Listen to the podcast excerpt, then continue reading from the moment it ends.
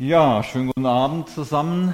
Schön, dass ihr kommt, dass ihr Gottesdienste eben live feiert. Das ist doch eine ganz andere Qualität als was wir so im letzten Jahr hatten. Äh, wenn wir da so per Zoom oder wie das zum Teil gemacht wurde, ist einfach gut. Ob das 3G ist, 2G oder eben 2G Plus in einigen Fällen das Wichtigste, dass wir hier zusammenkommen, wo zwei oder drei äh, zusammen sind. Da ist Jesus mit dabei. Das hat er uns versprochen und darauf dürfen wir unsere Füße stellen und es ist einfach wunderbar. Das äh, kann uns niemand nehmen. Ja, äh, so war es auch früher. Jesus hatte seine Jünger um sich versammelt, hatte sie geschult und es ist auch schön, dass wir wieder hier uns treffen können, aber es geht nicht darum, jetzt irgendwie nur unsere Hinterköpfe irgendwie äh, vollzustopfen mit äh, Theorien, sondern äh, das hatte ja seinen Sinn, dass Jesus seine Jünger lehrte. Er wollte sie ja gebrauchen.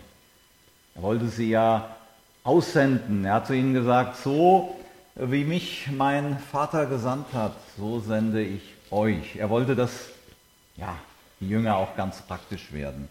Und ja, das ist eben jetzt im Moment unser Problem mit äh, Corona, mit diesem praktisch werden. Und das möchte ich mit euch heute Abend so ein bisschen angehen, euch da auch ermutigen, dass ihr das weiter auf dem äh, Schirm habt, auch wirklich in die äh, Praxis zu gehen. Ne, das ist ja alles äh, ja, ich sehe es ja auch bei uns an der Uni. Ne? Wir hatten jetzt wieder äh, Live-Präsenz-Lehrveranstaltungen, aber seit diesem Jahr, seit die Zahlen hochgehen, ist es wieder digital. Man spricht in die Kiste rein. Äh, digital ist gut, aber es kann niemals äh, das Praktische ersetzen.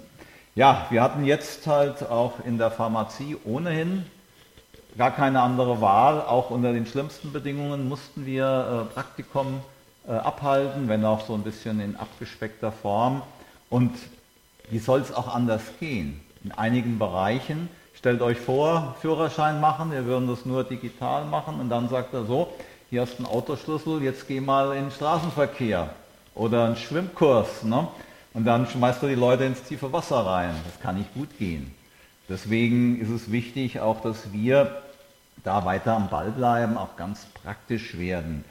Und ähm, das soll heute Abend zum Thema sein. Ich habe dazu einen Text ausgesucht aus dem Markus-Evangelium. Der bringt es ja immer so schön knapp äh, auf den Punkt. Und äh, es ist Kapitel 6. Ich lese die Verse 7 bis 13. Und er rief die Zwölf zu sich und begann, sie je zwei und zwei auszusenden und gab ihnen Vollmacht über die unreinen Geister und er befahl ihnen, sie sollten nichts auf den Weg nehmen als nur einen Stab, keine Tasche, kein Brot, kein Geld im Gürtel. Sie sollten aber Sandalen an den Füßen tragen und nicht zwei Hemden anziehen.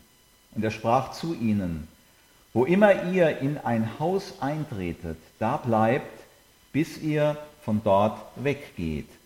Und von allen, die euch nicht aufnehmen, noch hören wollen, zieht fort und schüttelt den Staub von euren Füßen, ihnen zum Zeugnis. Wahrlich, ich sage euch, es wird Sodom und Gomorra erträglicher gehen am Tag des Gerichts als jener Stadt. Und sie gingen und verkündigten, man solle Buße tun und trieben viele Dämonen aus und salbten viele Kranke mit Öl und halten sie. Oh Herr Jesus, ich freue mich einfach hier mit meinen Geschwistern jetzt Gemeinschaft zu haben und über dein Wort nachzudenken, über das, was du uns aufgetragen hast, dass du deinen Jüngern und auch uns eben aufgetragen hast. Und bitte dich jetzt, dass ja einfach die Herzen weit geöffnet werden. Danke, dass du hier so viele begabt hast und möchte dich einfach bitten, dass wir da unsere Gaben ganz neu erkennen und ja auch zur Anwendung bringen, dass dein Reich gebaut wird, ganz konkret hier im Münsterland. Amen. Ja, ähm, Warum, können wir natürlich fragen. Es gibt oft so das Argument, ja, evangelisieren, äh, das kann man ja auch vor der Haustür. Ne? Können wir ja auch äh, zu Hause machen, wir haben Nachbarn und überall am Arbeitsplatz und so weiter. Aber da gibt es vielleicht ein Problem und dieses Problem hat ja auch äh, Jesus mit seinen Jüngern gehabt. Ne, wenn wir kurz vorher gucken, die Verse davor, da hatten die tatsächlich in äh, Nazareth evangelisiert.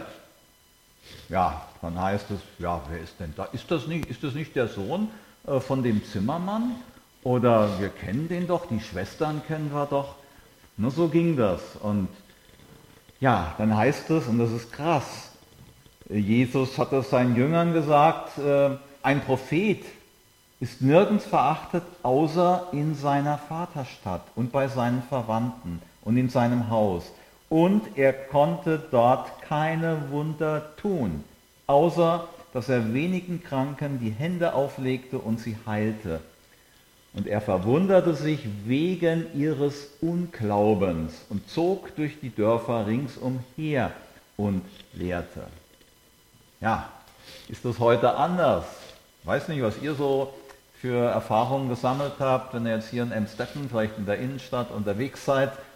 Heißt nicht, ist das nicht der? Den kennen wir doch, sein Bruder, der ist doch da beim Fußballverein und äh, ja, äh, und überhaupt, ne, hat der überhaupt Theologie studiert? Den kennen wir doch von der Arbeit. Was macht denn der jetzt hier? Oder du wirst irgendwie in eine Schublade gesteckt, ja, der hat immer so religiöses Zeug, erzählt immer so. Ja, ich muss mal sagen, äh, ich, mich kennen ja in Münster viel mehr äh, durch die Stud Studenten da in Hörsälen und so, ich kenne die oft gar nicht. Aber mir ist auch mal passiert in der Innenstadt, hatte ich auch so ein bisschen Traktate verteilt, da sagen sie, ja, Job gewechselt. Ne? Man, wird, man wird halt automatisch irgendwo in eine Schublade gesteckt und ja, kommt man nicht raus. Ne? Und deswegen ist es manchmal ganz gut, man ist dann irgendwo mit Menschen im Gespräch, die einem so äh, vielleicht gar nicht so kennen. Da kommen auch nicht diese Vorurteile äh, zustande. Warum zu zweit? Könnte man auch sagen. Er hat sie zwei und zwei äh, ausgesandt. Ja, ich finde das auch. Ne? Ich bin ja so an der Uni Hochschullehrer, eben habe dann auch manchmal äh, Studenten da im Forschungspraktikum und ich muss sagen, es ist einfach besser. Wenn ich jetzt äh, zwei unterrichte, was der eine nicht hört, hat der andere irgendwie mitbekommen. Ne? Und dann können die sich gegenseitig dann auch beraten, können das austauschen, ne, was da hängen geblieben ist.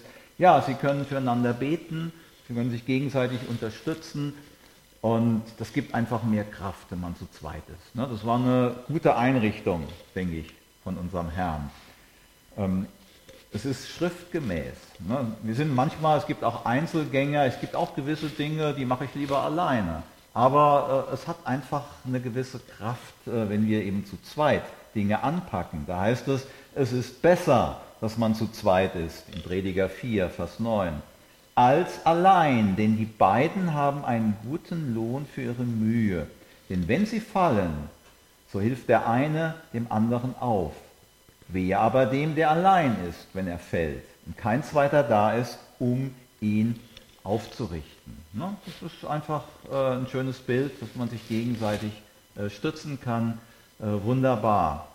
Und dann gibt es noch einen zweiten Aspekt, auch schriftgemäß. Es geht um Zeugen. Ne? Ist nicht die Erfindung von Menschen, sondern äh, hat eine biblische Grundlage, ne? dass eine Aussage durch den Mund zweier Zeugen bestätigt wird. Und das ist auch wunderbar, wenn du vom Herrn ähm, ja, irgendeine Botschaft erhältst und irgendwann später kommt ein anderer und erzählt dir das Gleiche. Das ist einfach dann äh, eine Bestätigung, dass es fest vom Herrn. 2. Korinther 13, Vers 1 heißt es von Paulus, dies ist das dritte Mal, dass ich zu euch komme. Durch Zweier und Dreier Zeugen Mund soll jede Sache bestätigt werden. Ja, äh, ich kann das auch bestätigen. Äh, wir hatten ja im letzten Jahr jetzt nicht so viele Möglichkeiten mit der Evangelisation. Wir hatten uns dann halt entschieden, einen Alpha-Kurs zu machen. Oft ging es dann so, dass einer äh, irgendeinen äh, Menschen dann eingeladen hat seiner Wahl und mit ihm zusammen eben dieses Material durchging. Äh, wir hatten es damals als Ehepaar zu zweit gemacht, hatten das mit einem anderen Ehepaar und trotz dieser ganzen Einschränkungen, das war ja damals eben erlaubt so von den Regeln. Und das ist eben wirklich so. Wenn dann ein Zeugnis kommt, man kann dann andere aus einer anderen Perspektive äh, das nochmal bestätigen und ich glaube, ich halte es für viel schöner, als wenn man so eins zu eins äh, gegenübersteht und sich eben über Jesus austauscht gute Einrichtung von unserem Herrn. Ja, und dann äh, kommen ja auch so äh, konkrete Dinge, die er hier anspricht. Und das sind jetzt eben nicht mal so, äh, wie soll ich sagen, so Tipps für unterwegs, dass wir sagen, okay, äh, so hat das Jesus gemeint. Er hat ja da eine ganz bestimmte Strategie. Und das heißt in Vers 8, und er befahl ihnen. Ne? Ja, das ist schon ziemlich dringlich. Er befahl ihnen, sie sollten nichts auf den Weg nehmen als nur einen Stab, keine Tasche, kein Brot, kein Geld im Gürtel. Und da sind so äh, gewisse Utensilien aufgeführt, äh, wo man sagt, das nehmt ihr mit, das andere lasst aber mal zu Hause. Ne? Äh, was ist denn erforderlich? Was hatte denn äh, Jesus hier so für eine Evangelisationsstrategie? Würde für uns vielleicht ganz anders aussehen. Ne, da war der Stab erforderlich. Man kann sagen, okay, damals, wenn die unterwegs waren, sind ja auch marschiert, äh, kennen wir ja auch vom Wanderstock, kann man sich stützen. Äh, heute hat man eher diese, wie heißt das, Nordic Walking, äh, diese Stöcke. Ja, ist nicht jedermanns Sache, sieht immer so ein bisschen aus wie gewollt und nicht gekonnt, aber das muss jeder für sich entscheiden. Auf alle Fälle ist es eine Hilfe mal ne, zum Gehen.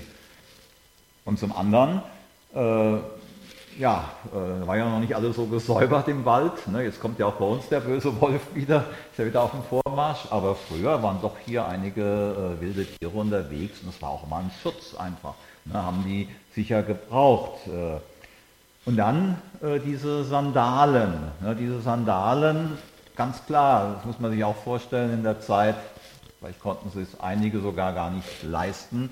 Äh, man ist besser unterwegs als barfuß. Ne? Wenn du mal so eine Zeit lang äh, barfuß gegangen bist mit den Steinchen, ist sicher nicht so prickelnd. Da ist es doch ganz gut, wenn man eben äh, gutes Schuhwerk hat. Aber was würden wir denn sagen? Wir sagen hier nicht hier in der Heimatstadt evangelisieren, da gehen wir mal, weiß ich, nach Passau oder irgendwo hin. Was würdest du denn so mitnehmen? Sicher mal eine Reisetasche, ne? vielleicht ein bisschen Proviant, Geld brauchen wir auch. Und äh, ja, denke auch Ersatzkleidung.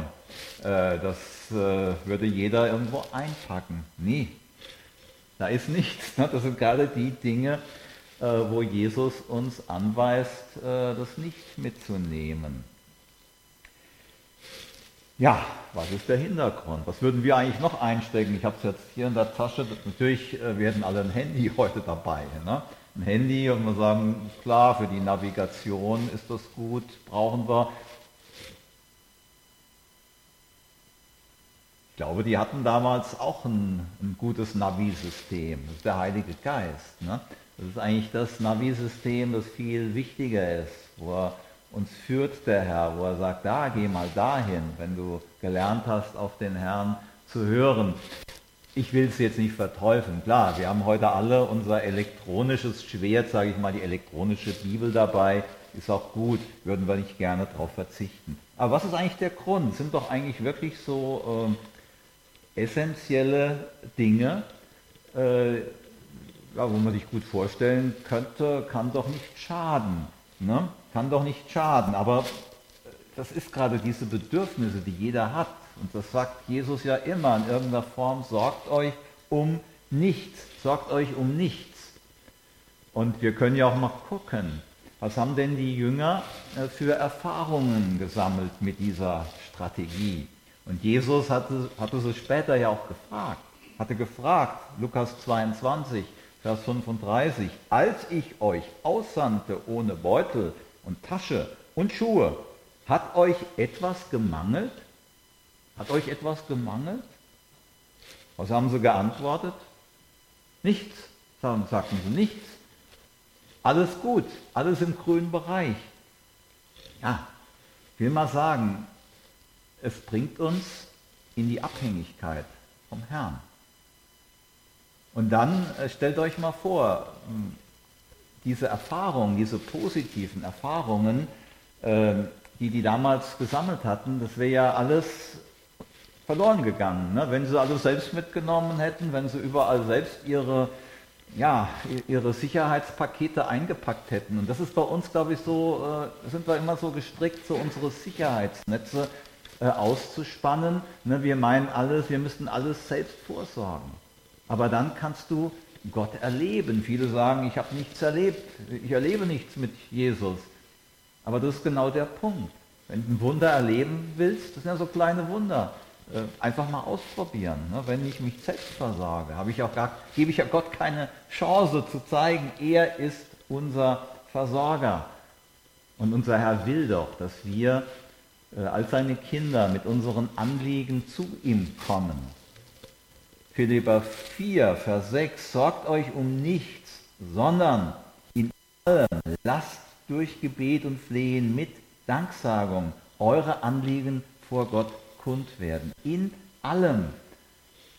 Und das gibt uns dann auch die Gelegenheit zu erfahren, wie Gott ist, dass er treu ist. Und Jesus war treu, hatten die Jünger gemacht, diese äh, Erfahrung.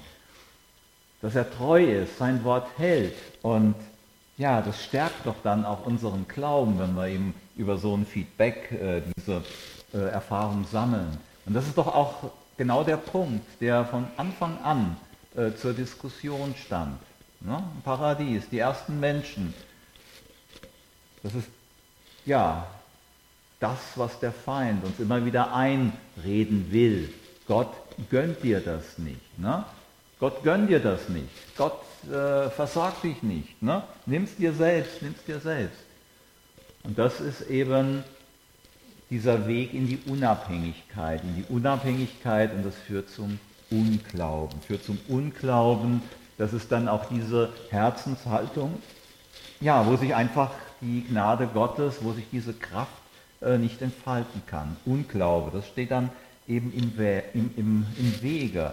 Und wenn wir uns einfach mal so drauf einlassen, einfach mal probieren, ne, was hat denn der Herr vorbereitet, dann ja, ist das auch etwas, was uns wiederum im Glauben stärkt. Und wir sind doch alle äh, dankbar, ne, wenn wir sowas erleben, wenn wir äh, irgend, das muss ja jetzt kein großes Wunder sein, aber ein kleines Wunder, eine kleine Krankenheilung oder was auch immer. Das gibt doch hier Kraft und äh, ja, macht uns doch auch Mut, äh, die Schritte mit Jesus äh, weiterzugehen gemeinsam. Ja, und das ist genau der Punkt, dieser Unglaube, dieser Unglaube. Und das ja, klingt vielleicht sehr hart, was Jesus dann sagt zu seinen Jüngern. Wo immer ihr in ein Haus eintretet, da bleibt, bis ihr von dort weggeht. Und von allen, die euch nicht aufnehmen noch hören wollen, zieht fort, schüttelt den Staub von euren Füßen ihnen zum Zeugnis. Wahrlich, ich sage euch, es wird Sodom und Gomorra erträglicher gehen am Tag des Gerichts als jener Stadt. Ja, was ist mit den Menschen, die das nicht annehmen, die frohe Botschaft nicht annehmen, die den Sohn verwerfen? Ja, die werden von Gott verworfen. Wer den Sohn ablehnt, wer den Sohn verwirft, der wird auch von Gott verworfen. Wir haben es gerade gehört, äh, hier beim Abendmahl. Mehr geht nicht. Was soll er tun? Mehr geht nicht, was Jesus getan hat. Das ist nicht zu toppen. Mehr geht nicht. Wer das nicht annimmt, ja, der wird von Gott eben nicht angenommen.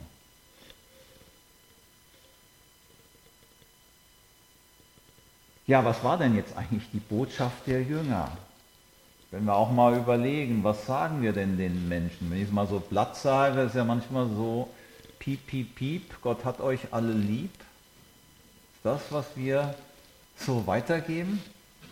Vers 12 heißt es, und sie gingen und verkündigten, man solle Buße tun. Ja, dieses Buße, dieses altdeutsche Wort eigentlich kommt von Besserung, ist eigentlich genau das, was gar nicht gemeint ist, sondern Umkehr. Ne? Wir sehen, wir sind auf dem falschen Weg bin auf dem Irrweg und ich drehe mich um 180 Grad und gehe jetzt den Weg, den Jesus aufzeigt. Ja, dieses Umkehren, gilt das, Buße tun, gilt das für alle Menschen? Ja, Apostelgeschichte 17, Vers 30, da sagt Paulus, nun hat zwar Gott über die Zeiten der Unwissenheit hinweggesehen, jetzt aber gebietet er allen Menschen überall Buße zu tun. Ne, es ist keiner ausgenommen. Kein Mensch ist ohne Sünde. Kein Mensch ist ausgenommen. In Jesaja 53, Vers 6 heißt es, wir alle, wir alle gingen in die Irre, wie Schafe. Jeder wandte sich auf seinen Weg. Aber der Herr warf unser aller Schuld auf ihn.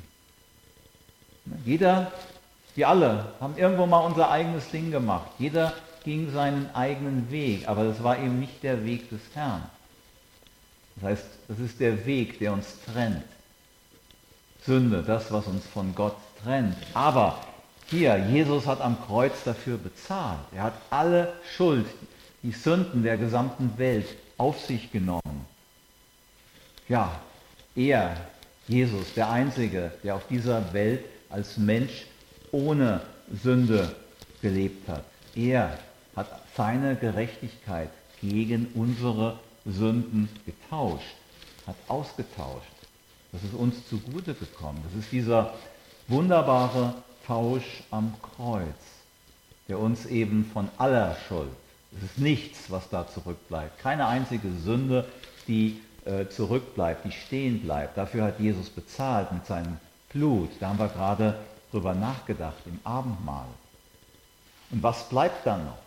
Was bleibt dann noch als Sünde? Warum werden Menschen von Gott trotzdem verworfen? Warum äh, ja, waren die aufgefordert, eben den Staub abzuschütteln von ihren Füßen?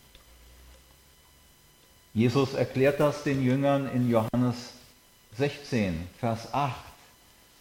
Und er sagt, und wenn jener, und damit ist der Heilige Geist gemeint, er spricht vom Heiligen Geist, wenn jener kommt, wird er die Welt überführen von Sünde und von Gerechtigkeit und vom Gericht.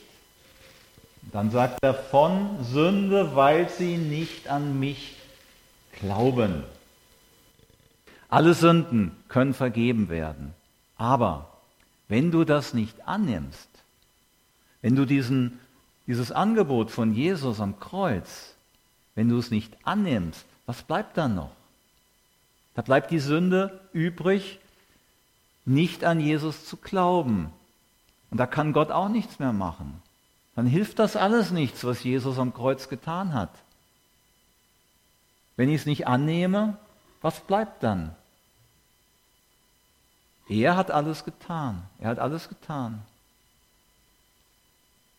Und es ist dann eben diese Sünde im Singular, nicht das Werk von Jesus am Kreuz anzunehmen.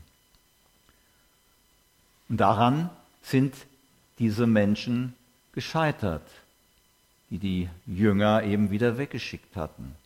Es gibt auch leider heute noch Menschen, die dann sagen, nee, will ich nicht hören, das kann ich nicht glauben. Aber was gibt es da für eine Chance? Hm? Ja, und dann haben sie den Auftrag ausgeführt.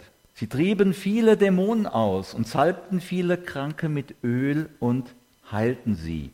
Sie setzten das, was Jesus ihnen aufgetragen hat, in die Tat um. Sie waren nicht nur Hörer des Wortes, sondern auch Täter des Wortes. Ja, ich will mal sagen, es muss nicht immer so spektakulär sein. Ne, mit den äh, Dämonen. Na, wie seht ihr das? Kann man natürlich auch fragen. Wie seht ihr das mit Dämonen? Gibt es Dämonen? Ja, es gibt Dämonen. Ne? So wie wir an Gott glauben, so gibt es die unsichtbare Welt. Ne? Es ist gut so, dass wir das vielleicht gar nicht sehen. Würden schockiert sein. Man kann heute durch äh, schöne Begriffe alles irgendwo wegrationalisieren, alles umschreiben. Das heißt nicht, dass äh, jede Krankheit oder alles irgendwo äh, durch dämonische Belastung zustande kommt, aber vieles ist halt mal so. Es ist halt viel äh, durch Dämonen, was die Freude raubt. Ich muss sagen, im letzten Sommer, da hatte ich äh, mit äh, jemand, mit einer Person äh, gebetet, die war völlig äh, kraftlos, hat überhaupt kein Lächeln äh, auf den Lippen gehabt. Und ja, es war jemand bei ihr in der Wohnung und der hatte eben die Erfahrung gemacht, er hatte sogar Schläge bekommen von Dämonen.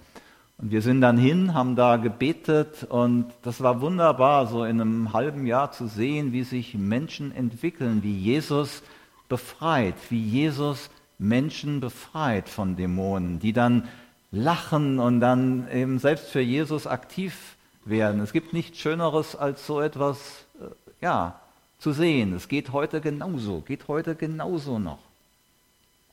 Sie salbten viele Kranke mit Öl. Ja, äh, es steht kein Anspruch. Äh, das war noch vor Corona, da bin ich auch mit Bruder hin, haben gerade hier, war eine, eine Schwester, die hatte eben als Diagnose diesen triple-negativen Brustkrebs, der jetzt irgendwie völlig äh, hormonunabhängig läuft, wo man immer die Hormonschiene, überhaupt keine Therapie äh, einschlagen kann. Wir hatten dann äh, Jakobus 5, wir hatten das vorgelesen und wir glauben das so, mit Öl gesalbt. Ne? Wir müssen das nicht erklären können. Ne? Warum äh, salben mit Öl? Wir brauchen keine Erklärung. Es steht halt so in der Schrift, dann mache ich so, weil es so angeordnet ist von Jesus. Ja, die Schwester, äh, die wurde geheilt. Ein halbes Jahr später hatten die Ärzte gar nichts mehr finden können bei ihr. Das Problem, wir haben keinen Anspruch. Wir haben einen souveränen Gott. Und gerade mit Krankheit, mit Krankenheilung ist das sehr problematisch. Ich muss äh, deswegen, ich wurde mal angesprochen, ja, das wird dann immer erzählt, wenn Leute geheilt werden, das ist ja wunderschön, aber was ist mit denen, die nicht geheilt werden? Ne? Und ich, ich will das auch zum Zeugnis geben. Wir hatten es jetzt bei uns in der Gemeinde erfahren. Genau das Gleiche. Jemand eben mit Tumor. Und auch da bin ich hin mit dem Salböl, genau sogar, wir glauben das, so steht es in der Schrift. Und jetzt ist Jesus am Zug. Jetzt ist Jesus am Zug. Meine liebe Schwester, leider ist sie gestorben inzwischen. Also, aber wir wissen es nicht. Wir wissen nicht warum. Es besteht kein Anspruch. Aber wir sind aufgefordert, zumindest das zu tun. Und das nächste Mal würde es genauso machen. Würde auch mit dem Salböl hin und im Namen Jesu das tun, was er uns aufgetragen hat. Das ist das, was wir beitragen können. Ja, ihr Lieben, ich will euch nur so ein bisschen reinnehmen, dass wir uns da nicht irgendwo in so einer Wohlfühlzone bewegen mit dem Gottesdienst äh, alleine. Es ist schön ne? und es ist auch so eine Kraft. Und wir haben jetzt auch wieder gesehen, wenn wir Gebetsgemeinschaft haben. Ne, ich muss auch sagen, das ist eine ganz andere Qualität, als wenn man sich dann per Zoom, ne? so im letzten Jahr hatten wir dann so per Zoom äh, Gebetsgemeinschaften. Aber wenn du zusammenkommst hier in irgendeinem Saal und da ist, die, da ist der Geist ganz anders da, ganz nah und es hat eine andere Qualität. Ne? Aber wir haben auch einen anderen Auftrag. Jesus will uns gebrauchen und das dürfen wir äh, nicht äh, vergessen. Und ja, wir sind doch Gesandte, wir sind Botschafter an der Stelle von Jesus. 2. Korinther 5. Das alles aber kommt von Gott, der uns mit sich selbst versöhnt hat durch Jesus Christus und uns den Dienst der Versöhnung gegeben hat, weil nämlich Gott in Christus war. Gott war in Christus und die Welt mit sich selbst versöhnte, indem er ihnen ihre Sünden nicht anrechnete und das Wort der Versöhnung in uns legte. So sind wir nun Botschafter für Christus. Und zwar so, dass Gott selbst durch uns ermahnt. So bitten wir nun stellvertretend für Christus, lasst euch versöhnen mit Gott. Das ist unser Auftrag. Das ist unser Auftrag, gilt genauso noch wie früher. Und ja, ich, ich sage auch, im Moment ist es schwierig ne, bei, den, bei der Inzidenz, aber es wird besser. Es wird besser werden und spätestens im Mai, und da freue ich mich wieder drauf, ne, wenn wir, ja, bei uns, wir machen dann eben auch äh, Open-Air-Gottesdienst. Das hätte früher keiner auf die Idee gekommen, irgendwie einen Open-Air-Gottesdienst zu machen. Jetzt sind wir gezwungen und das ist so schön, dann bringen die, die bringen dann Leute mit, da, da trauen sich viel mehr auch in den Gottesdienst zu kommen. Das ist eine wunderbare Sache und ich freue mich schon wieder drauf. Äh, es wird besser und dann geht das alles runter und dann ist nichts mehr mit Corona ne? im Sommer. Da haben wir Zeit, aber ich möchte euch einfach da äh, so ein bisschen äh, motivieren. Ja, das ist euer Auftrag. Ihr seid alle Botschafter anstelle von Jesus und er wird euch Gelegenheit geben. Ne? Wenn es auch jetzt im Moment nicht gut aussieht, in ein paar Monaten äh, da sieht das schon wieder viel besser aus. Und seid mit Jesus unterwegs, äh, werdet ganz praktisch. Das ist das, was er äh, von euch erwartet. Lasst dich versöhnen mit Gott. Das ist eine gute Botschaft. Ja, Herr Jesus, ich danke dir.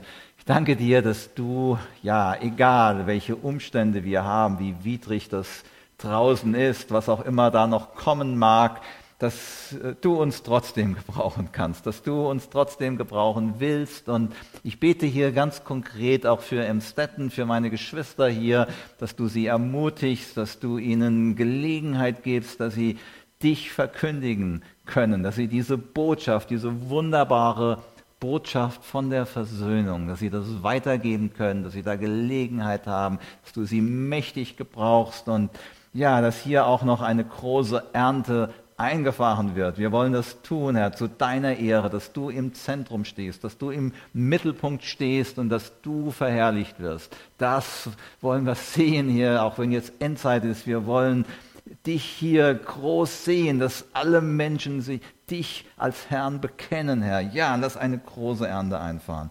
Amen.